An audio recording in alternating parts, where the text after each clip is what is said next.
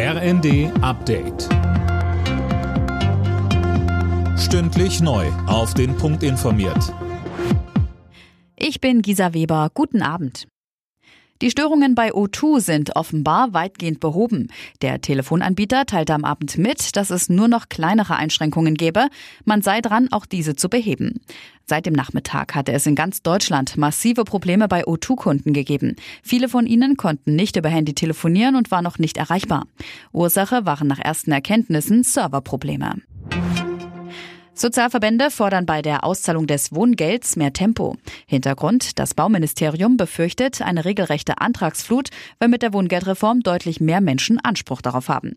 Trotzdem gehen die Caritas davon aus, dass auch einige davor scheuen werden, das Wohngeld überhaupt zu beantragen. Sprecherin Birgit Fix. Dazu tragen Debatten auch bei, die im Moment rund um das Bürgergeld gemacht werden, dass nämlich Sozialleistungen, auf die man ein Recht hat, stigmatisiert werden, dass Leute diese Sozialleistungen missbrauchen. Und ich denke, hier ist es auch dringend nötig, dass kommunikativ abgerüstet wird und eigentlich gute sozialstaatliche Instrumente wie das Wohngeld beworben werden, auch durch die Politik in der Kommunikation und nicht schlecht geredet werden.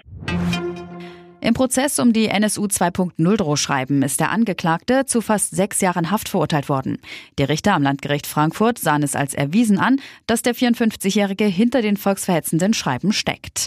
Mehr von Eileen Schallhorn. Der Berliner hatte demnach zwischen 2018 und 2021 zig Promis, Aktivistinnen und Politikerinnen hasserfüllte und rassistische E-Mails, Faxe oder SMS geschickt, unterschrieben mit NSU 2.0. Dafür hat er sich auch ganz persönliche Informationen zu seinen Opfern bei der hessischen Polizei erschlichen. Die Beamten standen deswegen kurz selbst unter Verdacht. Politisch wird der Fall wohl ein Nachspiel haben. Mehrere Opfer fordern weitere Aufklärung. Und die deutsche Fußballnationalmannschaft ist im WM-Gastgeberland Katar angekommen. Das DFB-Team hat ein Wellnessressort ganz im Norden des Landes bezogen, weit weg vom Trubel der Hauptstadt Doha, wo viele andere Teams untergebracht sind. Kommenden Mittwoch startet Deutschland gegen Japan ins Turnier. Alle Nachrichten auf rnd.de